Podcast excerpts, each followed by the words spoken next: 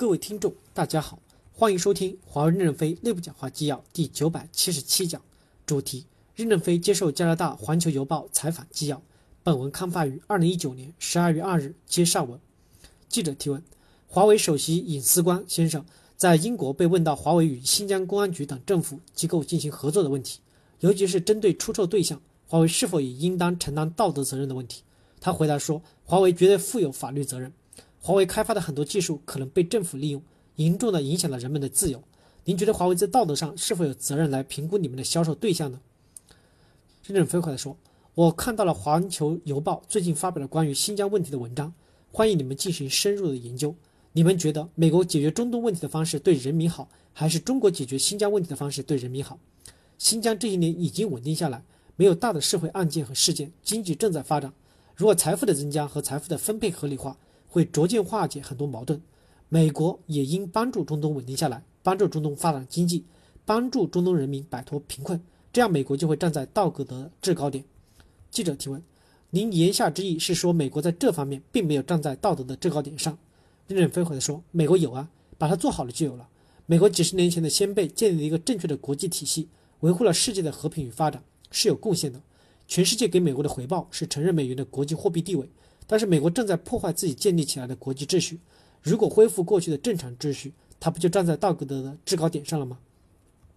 记者提问：您之前经常讲到对于美国的崇拜，您的员工告诉我，您最喜欢的咖啡是美式咖啡。您看过《星际迷航》电影，您还去过美国。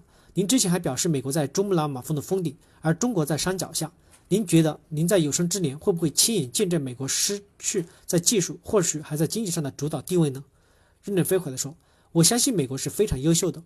金里奇是美国众议院的前议长，他说过华为是不错的，除了五 G，美国都是领先的。我认为，即使对五 G 这个产业，美国也是有很大贡献的。在四 G 的初步发育阶段，美国提出 Vmax，Vmax 是不是电脑工程师提出来的？电脑工程师普遍年轻，敢想敢干，提出了非常多的新想法。但是他们年轻，对电信的产业不够专业，电信产业要在全世界的覆盖，全球全网太复杂了。ITU 建立的全球电信标准比这个房子大很多倍，熟悉这个标准需要时间。电信行业的科学家年龄偏大，偏保守。Vmax 使用了很多的核心技术，比如 MIMO 容量极大的提升技术，给 LTE 产业极大的刺激。电信科学家迅速的把 Vmax 提出的新想法融合在 LTE 体系里，加上全球有几十万的电信工专家工程师，雄厚的技术积累，迅速就实现了。所以。五 G 是更宽的带宽、更多的天线、跨大的技术，很多都是从 Vmax 里吸取的。华为和美国公司在这个方案问题上的竞争，并不是华为有独自不得了的优点，我们也是兼容了世界各国的思想，实现了 3GPP 的理想。所以我们的这些发明和技术也是跟世界共享的，在很多方面与爱立信、诺基亚都签订了专利的交叉许可，也与苹果、高通签订了一些专利的许可。华为并没有垄断技术，美国仍然是伟大的国家。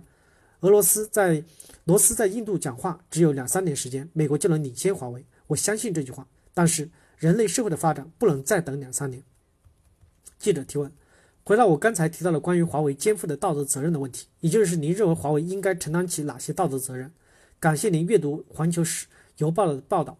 但我想问的是，不只是关于新疆，还有华为员工被指控帮助非洲国家政府对反对党的政客实施监控、开展黑客攻击和干扰活动。您是否接受员工的这类行为，还是说您认为华为有一定的义务确保自己不会去做这件事情？任正非回答说：“非洲这个事情是造谣，我们已给《华尔街日报》发了律师函。另外，立陶宛法院也判决了立陶宛早报对封盟事件的报道是造谣。我们卖汽车给各个国家，汽车装什么货是司机说了算，所以国家应该怎么走是国家主权问题，国家怎么管理好这些设备是他们国家的主权。”记者提问：但华为公司开发的一些技术，比如人工智能。有能力改变人类社会、改变全球经济的运作方式。你们做的并不是功能简单、在路上跑的卡车。你们公司开发的人工智能、智能监控和智慧城市等技术，实际上有能力改变人类社会的运作方式。你们难道没有责任深刻的思考这些技术应该如何开发和销售吗？任正非回答说：“AI 不是武器，我们尊重每个国家的数字主权。我们必须在每个国家遵守所在国的法律，遵守国际法。在此基础上面，我们利用新技术造福人类。”如果有些国家不接受，我们就不进入这个国家。我们不会在发展新技术的时候制造一个对新技术不利的环境。记者提问：我们刚才讨论的不仅是人工智能，您的个人背景很有趣。公司刚成立的时候，中国存在很多的计划经济的要要素。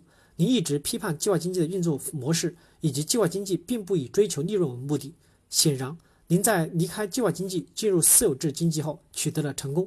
您觉得目前或者未来，人工智能是否拥有足够强大的能力，让管制经济的一些要素重新出现？